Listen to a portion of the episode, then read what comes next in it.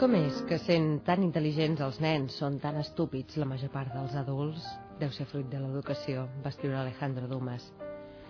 I va escriure Louis Hay, el comportament dels nens és un reflex del dels adults. Examina què t'impedeix estimar-te i disposa't a alliberar-te'n. Seràs una meravellós, seràs un meravellós exemple per als teus fills. Avui a una nit a la Terra voldríem escoltar històries sobre educar els infants en les emocions.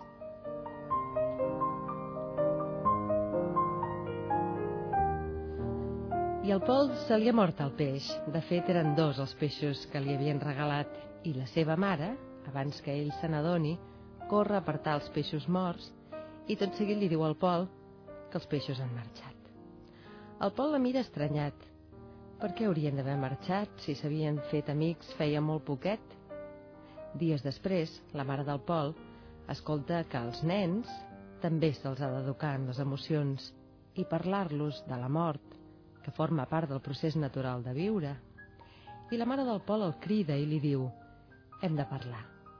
I li explica al seu fill que els peixos no van marxar, sinó que són morts, com la cuca que tenia a l'escola que es va convertir en una papallona i després es va morir. I llavors el Pol diu, ah, no va? Els peixos no van. I es queda tan tranquil.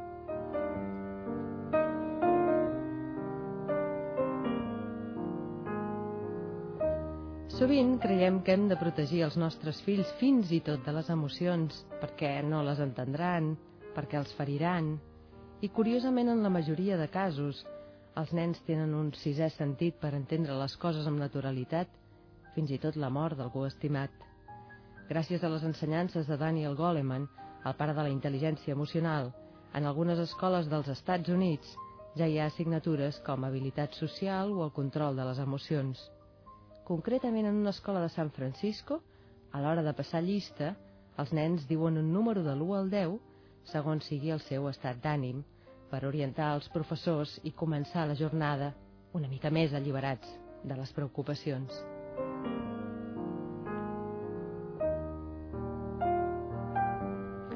Educar els infants en les emocions pot contribuir a la seva capacitat de viure i trobar felicitat. Llegim el llibre El creixement emocional del nen d'Aranxa Coca que ens acompanya aquesta nit.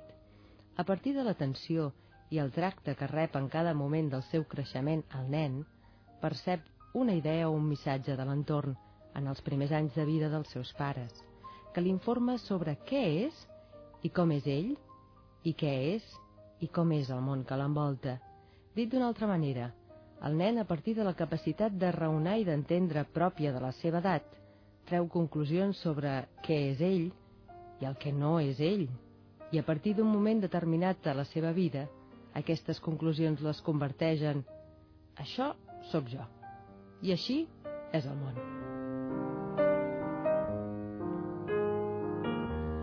La intel·ligència emocional és la capacitat per identificar i gestionar les pròpies emocions, una eina primordial per relacionar-nos amb el món. Heu ensenyat als vostres fills a expressar les emocions? No tan sols les positives, també les negatives, com la tristesa, la ira, la ràbia. Us van educar de petits amb les emocions? Avui a una nit a la Terra voldríem escoltar històries sobre educar els infants en les emocions. 93 201 7474 o bé terra arroba catradio.cat.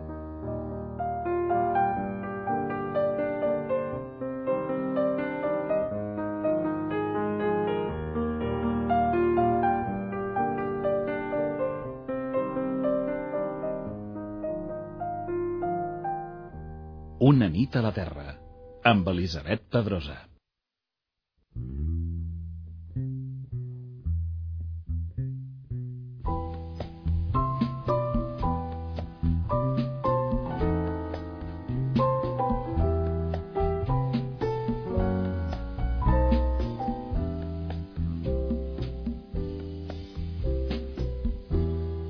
Dime por qué tiene carita de pena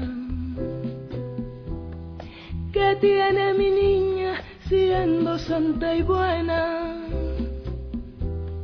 Cuéntale a tu padre lo que a ti te pasa. Dime lo que tienes, reina de mi casa.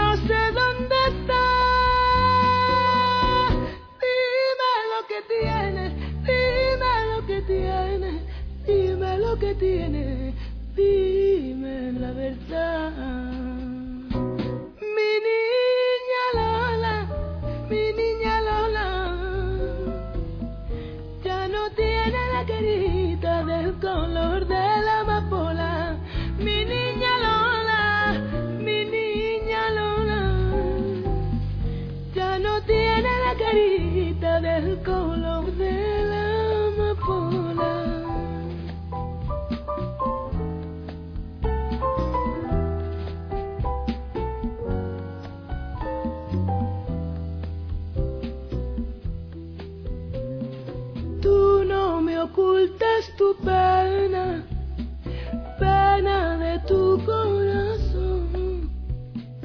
Cuéntame tu amargura para consolártela yo.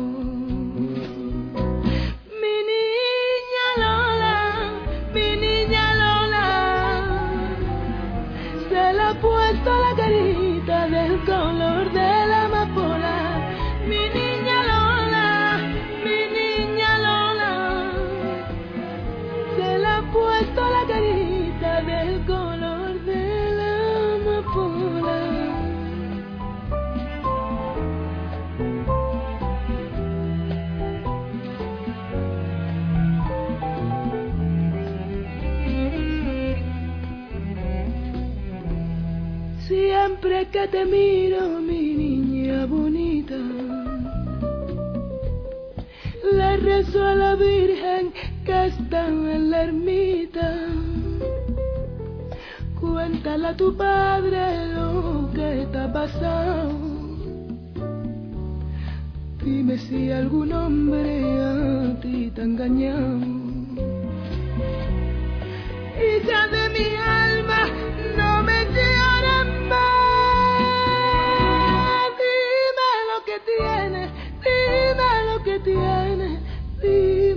dime la verdad. Mi niña Lola, mi niña Lola, mientras que viva tu padre no estás en el mundo sola. Mi niña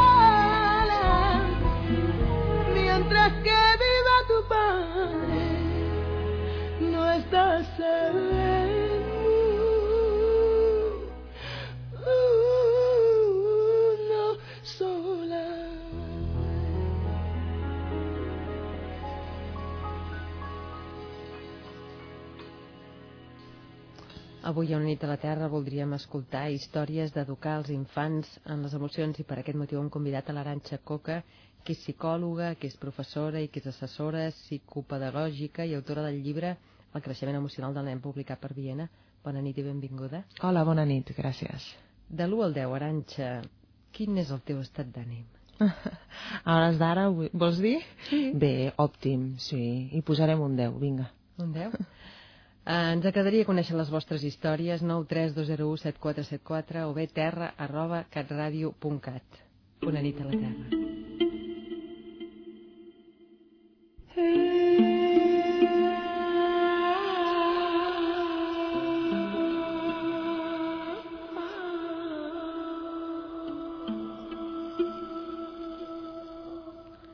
Llegim a la contraportada del llibre El creixement emocional del nen d'Aranxa Coca. Ens preocupem molt del desenvolupament físic i intel·lectual dels nostres fills, i són molts els llibres que en parlen, però sovint ens oblidem del seu desenvolupament emocional. Què ens passa aquí, Aranxa? Tenim un, Mm. un buit. S'haurien de fer aquestes assignatures que estan començant a fer els Estats Units, treballant. Sí. Sí, és un buit mm, realment que existeix a la pràctica, eh? perquè en teoria ja comencen a sortir llibres, hi ha cursos fins i tot de formació de, de pares, hi ha màsters, no? a la Universitat de Barcelona hi ha un molt interessant, mm, però després mm, el difícil és passar-ho a la pràctica i, i en aquest sentit sí que en trobem encara que és difícil i molts pares i, i dubten i se senten angoixats de com guiar els seus fills fills perquè puguin després ser persones saludables en la part eh, psicològica, no en la part física només, no en la part cognitiva, és a dir, que tinguin un bon coeficient intel·lectual, sinó que, mm, dir-ho d'una altra manera, puguin arribar a ser feliços, a tenir benestar psicològic. I del benestar psicològic del, del que eh, ja amb, amb un terme genèric com és la felicitat, eh, ens referim a en depèn l'educació emocional que hem rebut. Quan parlem d'educació emocional, a què ens referim? I del creixement emocional que ens parles tu al teu llibre. Sí, el creixement emocional té a veure amb crear una identitat de la persona, en aquest cas, si parlem de nens, que són els que van creant a, a, fins a una determinada edat, creant el seu sentit de jo sóc aquest, hm? com deies fa un moment, jo sóc això i el món és així, no? quan arriben a, a fer aquesta conclusió estan creant una identitat, han creat una imatge de si mateixos. Depenent de com sigui aquesta imatge que tinguin de si mateixos, la conseqüència serà l'acció, és a dir, la conseqüència serà com es comportaran com es comportaran amb el món, com seran les seves relacions i com es comportaran a si mateixos, és a dir, mm, de quina manera mm, es veuran a si mateixos, quins complexes desenvoluparan, etc. Per tant, el creixement emocional té a veure amb com es defineix el sentit del jo, el que diem el psicòleg sentit del jo, que traduït seria el, el sentiment de qui sóc jo, la identitat pròpia, i lligat a la identitat pròpia la formació de l'autoestima. És a dir, aquesta idea de qui sóc t'agrada? És a dir, aquest autoconcepte és acceptable per tu, és acceptable pels altres, t'agrada, l'estimes de qui ve l'autoestima. Créixer emocionalment d'una forma saludable, mm, resumint-ho molt, eh, té a veure amb crear una autoestima positiva. I això ho fem els pares? Em, bé, sempre em diuen ah, que els pares els hi poses tota la pressió, els hi dones tota la responsabilitat, si poden sentir culpables, però és la base, és la, el primer entorn social el primer entorn social amb què està en contacte amb, amb els nens, el, el, el nadó.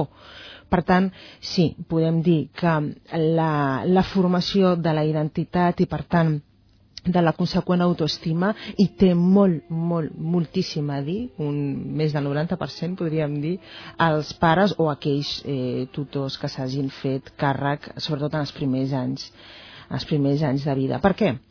perquè la formació, la formació de la identitat, d'una bona autoestima, de créixer emocionalment d'una forma amb benestar, eh, té a veure i contribueixen es forma a través dels missatges que els nens reben sobre qui són. És a dir, mm, com sap el nen qui és, com és? Primer perquè se li dona mm, un nom propi. Se li posa Papito, Fulanito, Anna, Joan, Pere... I què hi ha darrere del nom propi? Una forma de ser. I qui li diu com és?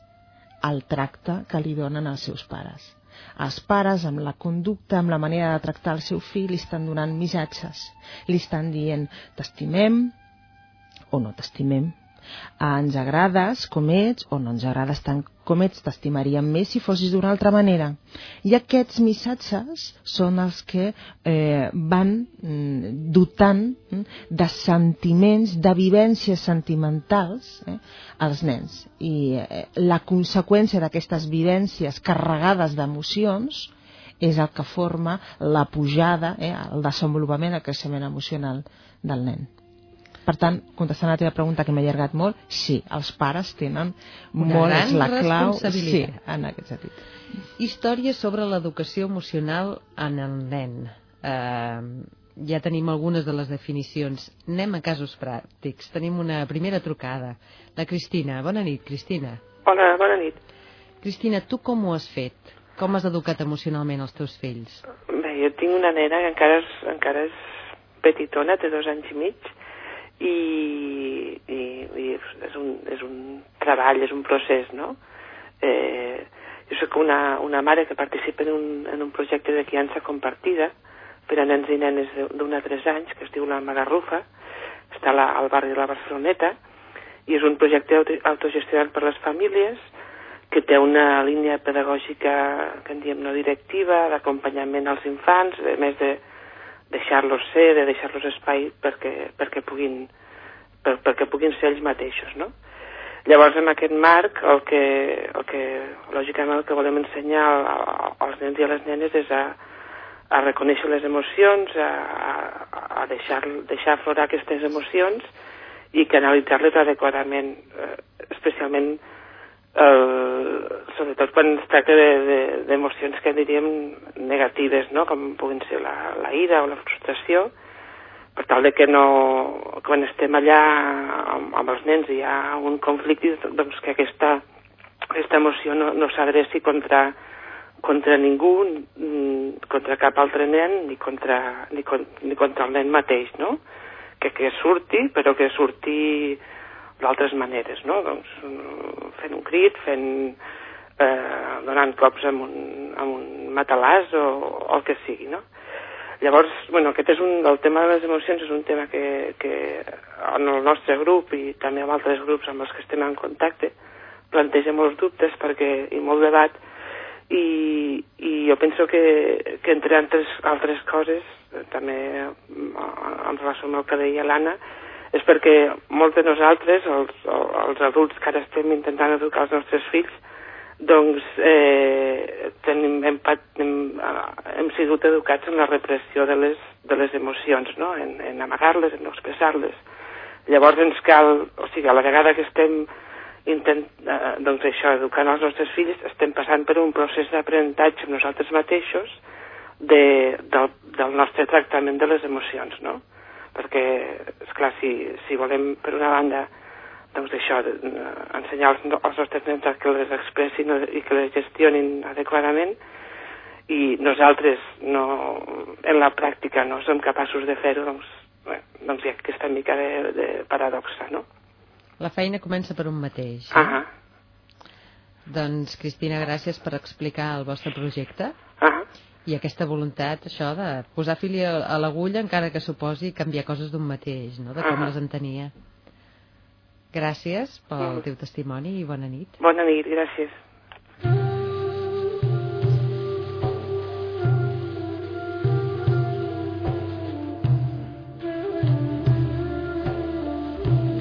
Aranxa, què destacaries del que ens ha explicat la Cristina? Aquest exercici de dir el meu punt de partida quin és, no? què em van ensenyar a mi i mm. què li estic ensenyant al meu fill. Un exercici molt necessari i no és gens fàcil i quan es fa un pot tenir por perquè l'aventura de conèixer-se un mateix doncs, pot semblar fascinant, però no és tan fascinant. Mm, és endinsar-se en realment qui sóc i com sóc i què és el que eh, haig de canviar. I això, doncs, primer no és fàcil fer aquesta anàlisi, després sempre sorgeix uh, la por mm, a què hi puc descobrir, però mm, és molt necessari a, a l'hora de dedicar-se a educar, tant si ets pare com si ets educador i has de treballar amb, amb nens, mm, perquè tant els pares són la primera font, com deia, educativa, són la primera família, però la segona família és l'escola i, i els adults amb qui entra en contacte els altres adults, a part dels pares, els altres adults que són els mestres o educadors, amb qui entra en contacte els, els, els nens. Per tant, la mirada interna de tots aquells adults que estan que s'hi dediquen a, a pujar, a, a pujar eh, i sobretot eh, des del punt de vista emocional s'interessen de que facin un bon desenvolupament emocional, primer han de girar la mirada cap a ells. I retrobar el seu propi nen interior o nena interior que tots tenim. Com, com va pujar aquesta nena interior que jo tinc, com la van educar, quins hàbits ha agafat, eh, quin d'aquests hàbits li ha servit per ser feliç, és a dir, per fer-me feliç, quins no, i per tant jo els estic transmetent, els hauria de canviar, els haig de revisar, És fàcil prendre consciència de tots aquests mandats que et venen de quan eres No, petit? no és fàcil. A més a més, sabem que hi ha una part a la nostra ment que ha rebut molts noms, el que coneixem tots és l'inconscient, on hi queda mm, part de la nostra biografia, part, la part més important de la nostra biografia i no sempre és accessible, no? I moltes vegades, doncs, per fer aquesta anàlisi, quan sospitem que hi ha hi ha determinats aspectes que s'escapen de la nostra consciència, doncs hem de demanar ajuda i, bueno, doncs un, una ajuda, un, un orientador, un altre terapeuta ens pot donar un cop de mà si creiem que és necessari. No és fàcil, però sobretot no és fàcil per, per aquesta por no, de què deia, de que comentava feia un moment, de, de què descobriré i el, una mica l'orgull propi de reconèixer que haig de canviar. Què ens marca més, el que ens diuen que hem de fer o el que hem vist que fem? I com marquem més, amb els nostres actes o amb les nostres paraules? Contestant a la segona pregunta, mm, els nostres actes o les nostres paraules, mm, les dues, perquè entenem que les paraules també són actes, són formes de conducta, en aquest cas de tipus verbal. I sobre el primer, repet- repetis-me la pregunta, perquè no sé si l'he acabat d'entrar bé. Sí, sí, què ens ha marcat més, allò que hem vist Mm. o el que ens han dit? De fet, era la mateixa pregunta, Sí, però sí. en el sentit que moltes vegades ens poden dir una cosa, però si Mm. veiem que se'n fa una altra, entenem que allò és el que s'havia de fer. Per aquí, per aquí justament volia anar a... Um, hi ha dos tipus de missatges. Els directes, eh, feia un moment parlava dels missatges, els directes o verbals i després estan els que podíem dir subliminals o missatges també se li diuen ulteriors, que és el que no es diu, el que no se sent, se sent en el sentit d'escoltar, el que no entra per la oïda, però se sent, se sent de sentir. Llavors, quan una mama, per exemple, li dona permís al seu fill, sí, sí, pots marxar amb els teus amics, però el nen sent que tot i tenir el permís verbal de la seva mamà, mm, en realitat hi ha alguna que falla i que no hauria de marxar, que la seva mamà li està dient que no, en aquest sentit, i pesen molt més, moltíssim més els missatges que no es diuen verbalment però que hi són presents, eh, que no les paraules. Heu ensenyat als vostres fills a expressar les emocions? Us van ensenyar a expressar o a reprimir les emocions quan éreu petits? Ara que es parla tant de la importància de la intel·ligència emocional, l'heu aplicat també als vostres fills? Per ajudar-los a expressar tristesa, amor, disgust i saber gestionar aquestes i tantes emocions, avui a una nit a la Terra escoltem històries d'educar els infants en les emocions.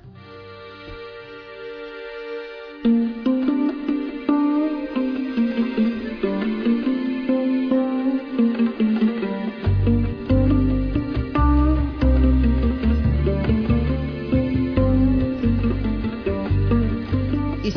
saludem a l'Anna Carlota, que ens diu que porta molt temps treballant en l'educació emocional a través de diferents tallers i també de l'art. Anna, bona nit.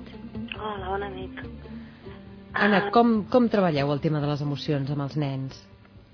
Doncs mira, a veure, en el meu cas, a les tècniques que treballo, sobretot, eh, venen a partir de, de l'àmbit teatral, no? Vaig començar, vaig fer estudis de teatre, vaig començar com a professora de teatre, i a seguida em vaig adonar que l'objectiu final de, de l'obra de teatre no era tan important com, com els objectius que anava veient de donar un espai pels, pels nanos i pels adolescents, no? Um, on, on ells poguessin treballar allà els seus conflictes, es poguessin expressar, poguessin compartir les seves alegries i vaig veure com, com, com que era una, una eina molt, molt, molt forta, igual que, igual que les arts plàstiques també, no?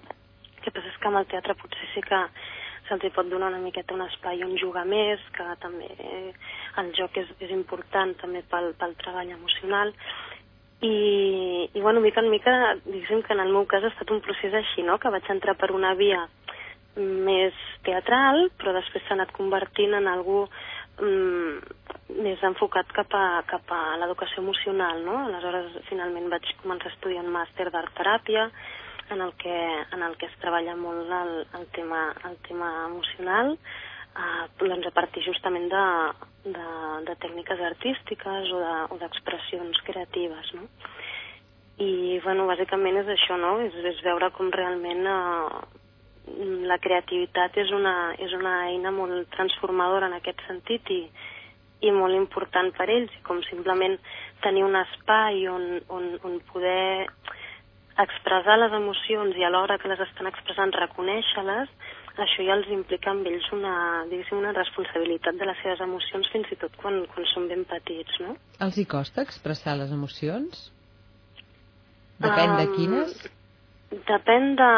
Jo, jo, jo diria que no, que, que, que el que els hi costa és reconèixer-les, expressar-les no que, que d'alguna manera és com que no, no, no acaben de ser-ne molt conscients de què a vegades què és el que estan sentint o com ubicar, però de ben petits diguéssim que jo penso que no els hi costa tant.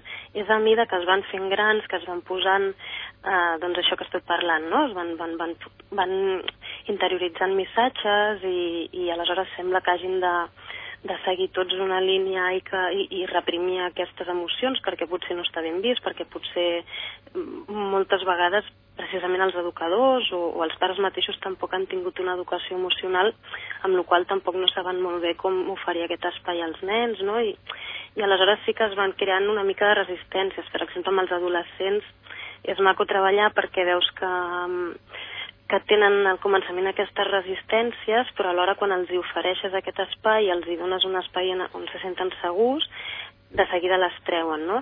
I els nens jo penso que no, que no és que els hi costi, però que, que els hi costa ubicar-les una mica.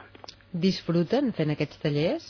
És bé, tu, tu creus que després fins i tot eh, poden contaminar una mica les seves cases d'aquest exercici que feu en els tallers?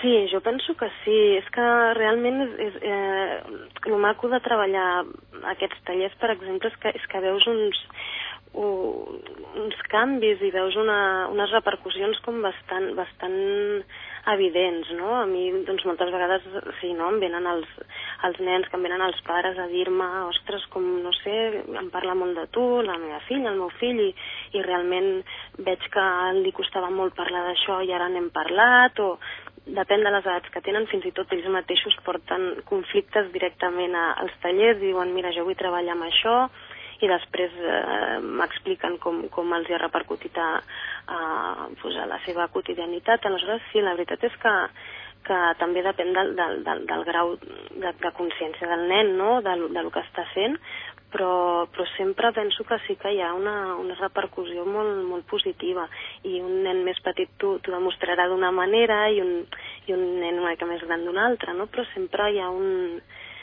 Sí, sí, sí, és una, una cosa que, que ells com valoren molt, molt positivament i la disfruten i, i, i s'engresquen. I després també hi ha tallers per adults, que penso que també és, és molt important, no? Uh, precisament per això, perquè d'alguna manera el que dèieu abans, no? que, que, que tenim molt poca educació emocional i els adults i de fet som els que, els que, els que estem educant els nens, no? I, i per això també trobo que és important. Doncs Anna, gràcies pel teu testimoni i l'experiència que esteu duent a terme. Moltes gràcies. De res, a vosaltres. I bona nit. Bona nit. Adéu.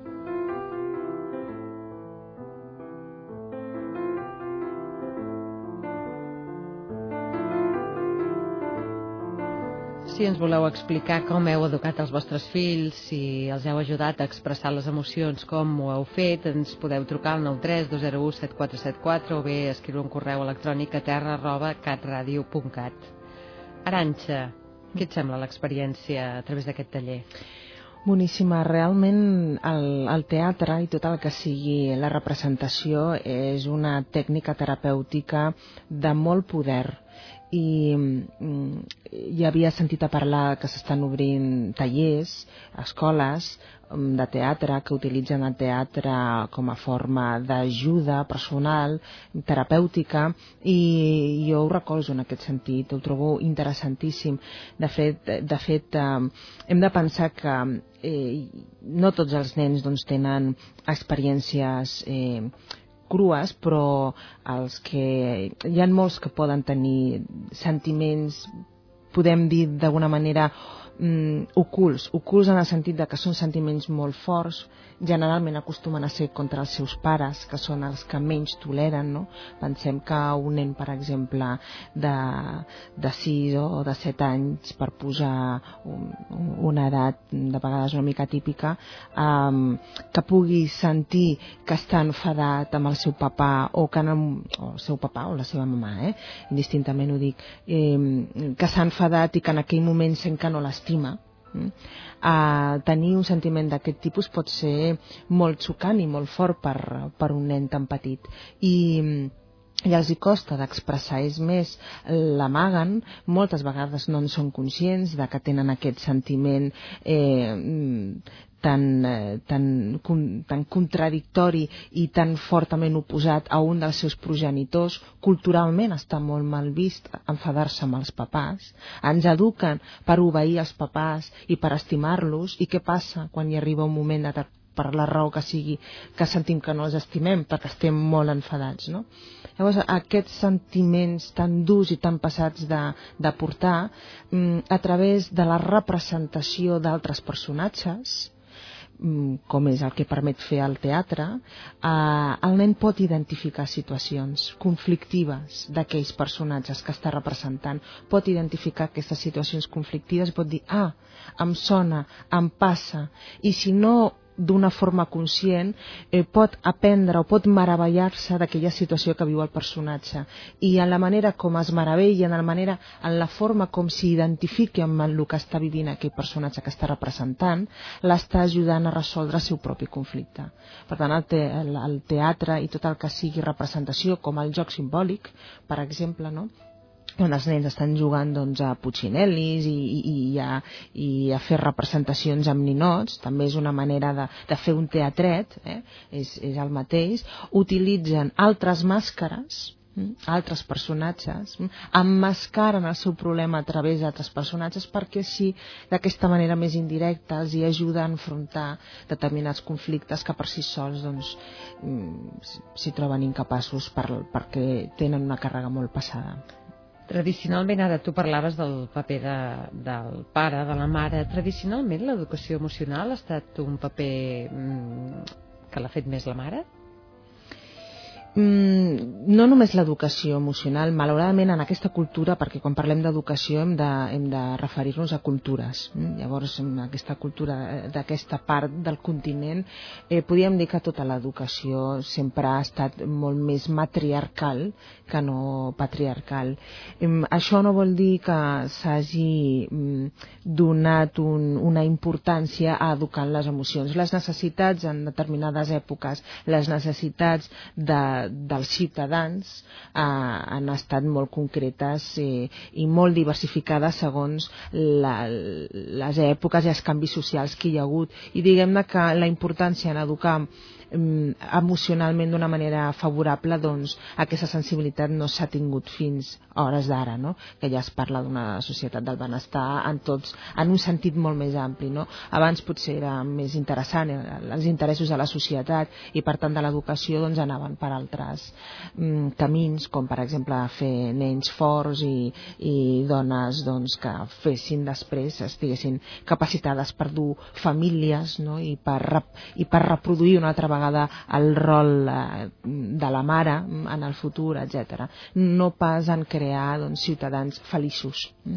que en aquest objectiu, com deia al principi, és l'objectiu final d'involucrar-nos en, en educar emocionalment, que els fills després siguin persones amb benestar eh, psicològic, és a dir, mm, feliços per dir-ho d'una manera planera. I, I encara, eh, ara quan parlaves a mi em venia al cap aquella frase de els nens no ploren.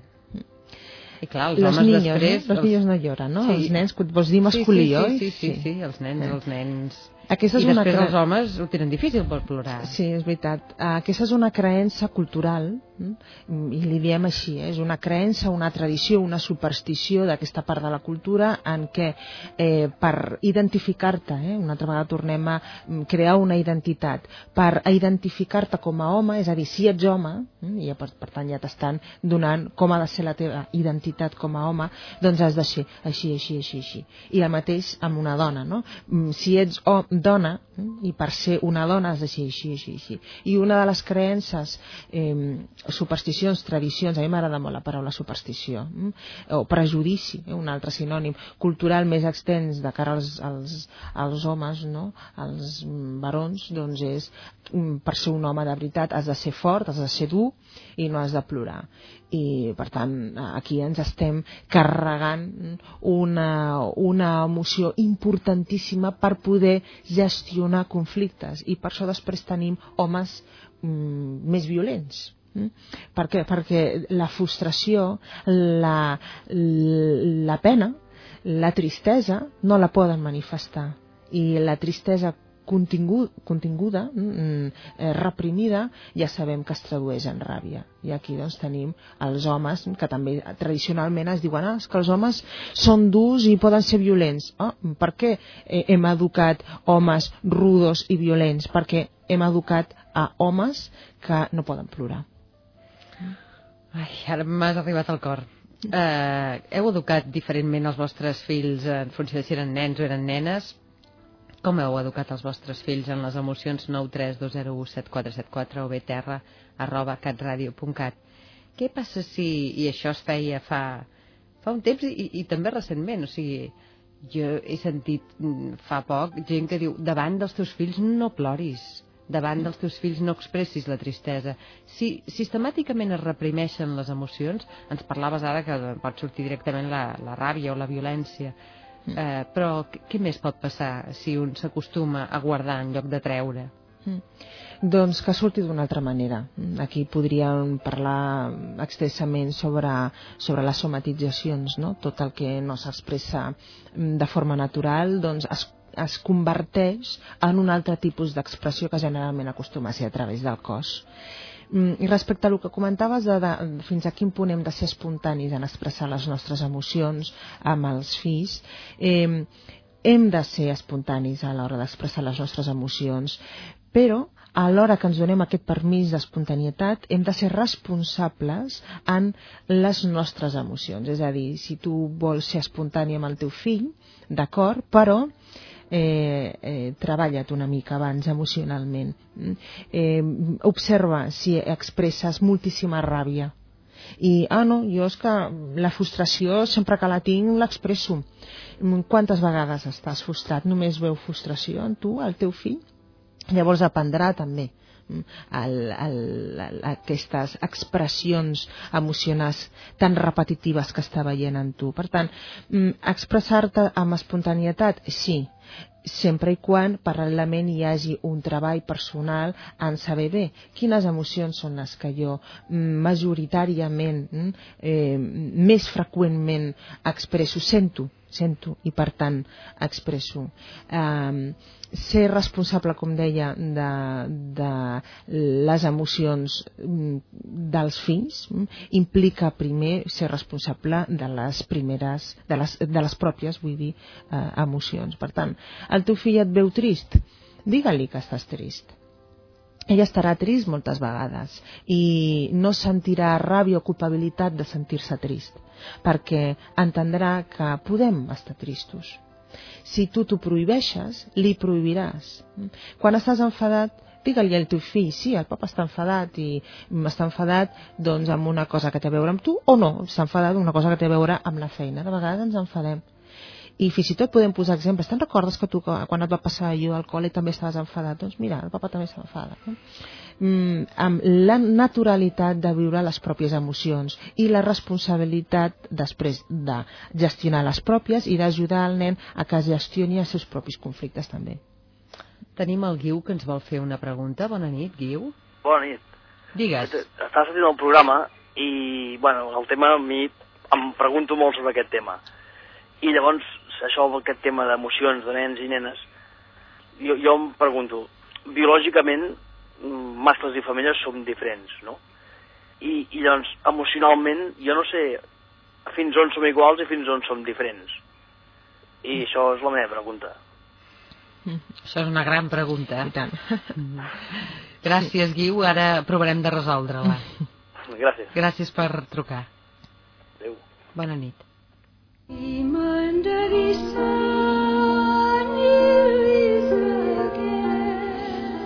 Què li diem al Guiu? Bé, jo mm, em remetria a fet, n'hem estat parlant estudis... fa una mica d'aquestes diverses... Sí, fa poc, oi? Sí. sí. I jo em remetria a, a, a estudis no procedents precisament de la psicologia, sinó precisament de, eh, de l'estudi de, de les animals o, o, o de la vida en general, de la biologia, mm, i, i aniria als estudis mm, que va fer en el seu moment Darwin, no? quan va estudiar el, les expressions mm, emocionals de, de, dels animals, en concret dels mamífers, i va distingir cinc expressions emocionals eh, comunes eh, a gairebé tots els animals, per no dir tots els animals. Un és eh, l'amor no li va dir amor, li va dir apego, l'apego que tenen els animals, que també tenen eh, els animals humans, eh, l'apego, l'aferrament, del bebè amb, amb la seva mama i després dels seus pares. Aquest, aquest aferrament després es, es perd i es converteix en amor, en el cas dels humans. Uh, L'alegria, la, la joia, uh, això sí, hi ha gent que té uh, animals domèstics, ho, ho pot veure, que aquestes cinc emocions les expressa també el seu animal eh, de companyia. Uh, la por, la tristesa i la ràbia. Aquí tenim les cinc emocions que, que en diem innates o genuïnes. Es troben en tots els animals.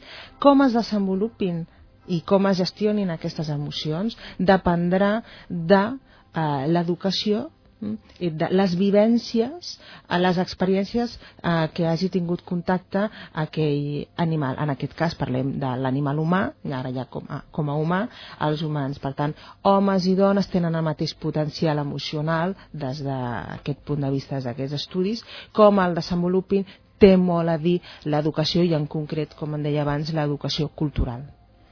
Avui estem escoltant històries sobre l'educació emocional en el nen.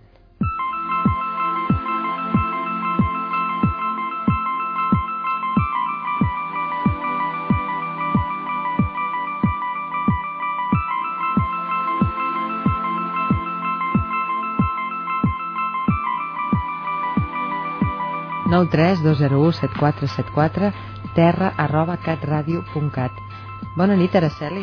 Hola, bona nit. Quina és la història que ens voldries explicar en relació a l'educació emocional dels nens? Doncs, bueno, fa uns anys eh, va sortir un llibre molt interessant, el del Daniel Goleman, i, bueno, com que es va posar molt de moda i tothom parlava, doncs jo també m'hi vaig afegir, afegir i me'l vaig llegir i, i em va semblar molt interessant perquè hi havia moltes coses, ell verbalitza o posa èmfasis en moltes coses que potser les mares, doncs, intuïm, altres les pensem potser una mica desordenada, no? I, i va servir també doncs, per agafar noves idees en el que és l'educació dels, dels nostres fills. Tenim una nena que ara, ara a finals d'abril farà 8 anys i tenim un bebè de 9 mesos i bueno, a mi em va enganxar que la, que la gran era petitona, encara era molt petita, potser que tindria dos anys o dos anys i mig, i és una època bastant dura, perquè és l'època de les rebequeries, és l'època de la rebeldia, és l'època... És, un, és una petita adolescència, no? I em va anar molt i molt bé perquè aquelles idees, doncs, encara avui, moltes vegades faig recapitulació i a mi m'ajuden a centrar-me i m'ajuden a dirigir també la nena i el petitó pues, suposo que, que ara aviat doncs ja d'alguna manera ja ho estem treballant perquè una de les coses que, que més em va obrir els ulls a, de lo que explica aquest senyor és el tema de la canalització, diguéssim, de, de lo que són els sentiments i de retornar al teu fill amb un nadó, doncs, l'experiència que ja està vivint i els sentiments que amb ell li provoquen de tal manera que per ell siguin digeribles i siguin assimilables, no? I penso que la família i els pares som una mica l'entrenament dels fills i que els hem de, de diguéssim, els hem d'entrenar, diguéssim, entre cometes a casa, perquè després a la vida es trobaran moltes coses i que és bo doncs, que nosaltres a poc a poc els anem ensenyant, els anem introduint doncs, en, en la complexitat de el que són les persones, el que són ells mateixos i, i les altres persones, perquè busquin, doncs, suposo que el que volem tots pels nostres fills, no? que és la felicitat i, i estar sempre amb algú, tenir, tenir amistat, trobar una parella, no sé, mm, nosaltres pensem que la felicitat la dona les persones i no la donen les coses. El que passa és que, malauradament, doncs,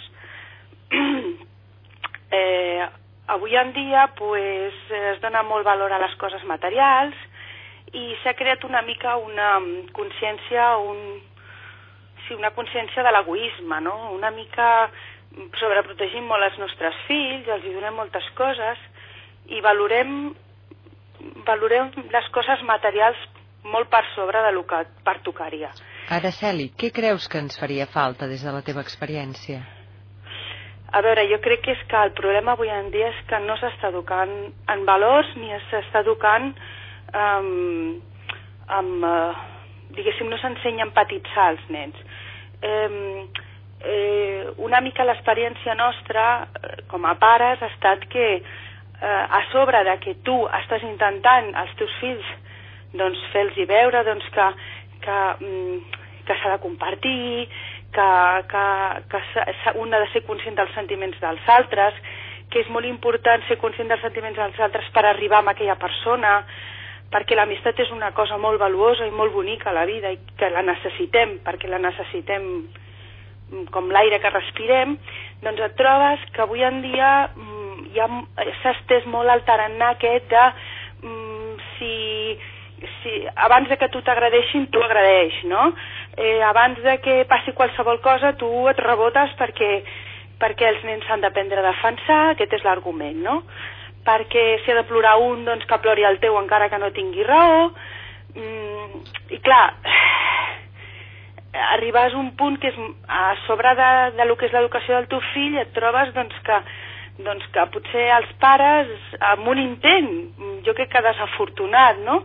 D'educar els seus fills i de fer-los forts, doncs els hi crees un món terrible, no? Perquè per ells llavors els altres nens són una amenaça, perquè es fixen massa en les coses materials, perquè el company queda en un segon terme, i clar, un món així és terrible, no? És un món molt dur i, i es, jo crec que perden en riquesa i perden en profunditat en la relació amb els altres. Mm, però clar, això és és un tema que ja no només és, és això l'educació emocional, també és l'educació en valors, que, que estan molt en crisi i els nens són un objecte més no, d'aquesta crisi. Araceli, gràcies per haver-nos explicat i fet aquesta reflexió al voltant de la teva experiència i dels teus criteris. Moltes gràcies. Que tinguis una bona nit, que dormiu tots bé a casa avui. Moltes gràcies. Des dels més petits als més grans. gràcies, bona, bona nit. nit.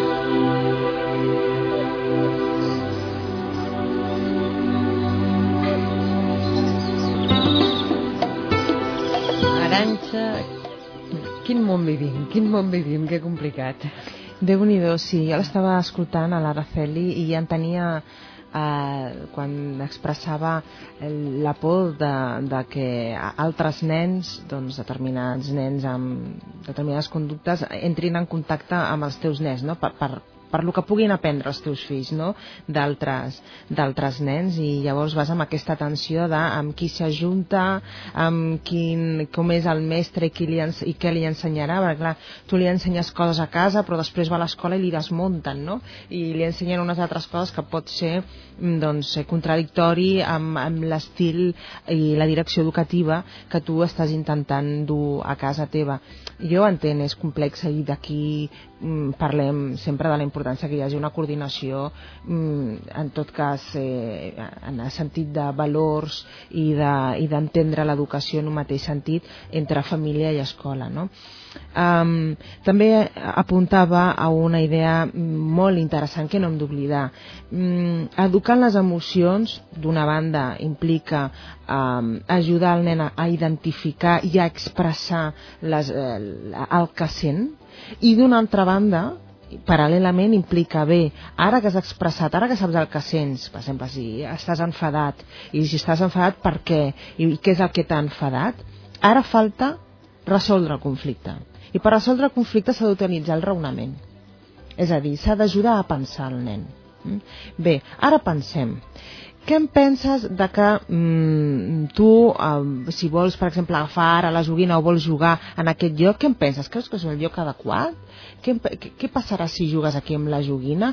Penses que molestaràs? No? Has vist altres nens jugar també aquí, a, en aquest lloc, a, a, a les seves joguines? I com és que no? Eh, és a dir, hem d'ajudar a pensar a observar, a analitzar, a que el nen observi, a que el nen analitzi, vull dir, uh, la situació, a que hi posi aquesta part de raonament per ajudar a gestionar uh, a resoldre el conflicte que en aquell moment està sentint i que està expressant amb el sentiment. Per tant, no hem d'oblidar que educant les emocions eh, no està deslligat ni molt menys en ajudar a desenvolupar també el raonament de vegades, moltes vegades el sentit comú en els fills també.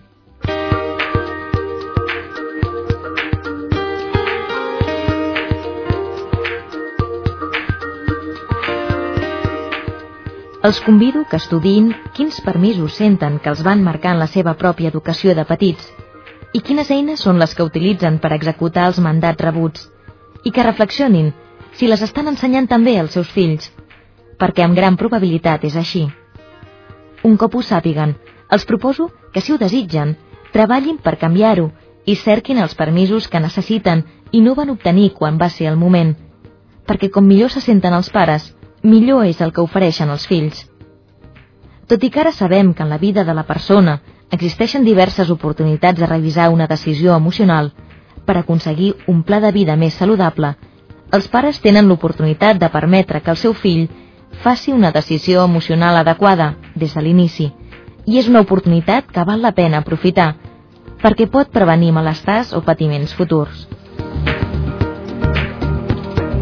Hem escoltat un fragment del creixement emocional del nen de l'Aranxa Coca en la veu de l'Anna Oms, en el que feia una reflexió en aquest sentit d'allò que veiem, allò que ens marca... Mm. Sí, sobre els permisos i els mandats, mm, el que et van permetre sentir, el que et van prohibir el mandat ho entenc, ho expresso, és sinònim de prohibició. Eh? El, el que et van prohibir sentir, per exemple, en el cas dels homes, d'alguns homes, doncs, sentir tristor i expressar-la a través del plor. No? És important revisar-ho, perquè quan millor estan els pares, eh, millor és el que poden oferir els seus fills. Doncs comencem mirant-nos a nosaltres mateixos abans d'intentar fer créixer les emocions en els nostres fills, no? És Revisant, bon punt començant. de partida. Aranxa Coca, moltes gràcies per haver-nos acompanyat. A vosaltres. Fins aquí aquesta primera hora amb les trucades dels oients, amb les vostres històries. A la segona hora ens retrobarem, parlarem del que és el Reiki, una tècnica de curació japonesa amb una mestra de Reiki, la Lola Mesti, escoltarem els mails d'amor amb el Jordi Llavina i escoltarem una nova lliçó de vida de la Jordina Terré. Aquesta setmana les dediquem al riure com a teràpia. Ens retrobem després de les notícies a una nit a la Terra d'aquí una miqueta. Fins ara.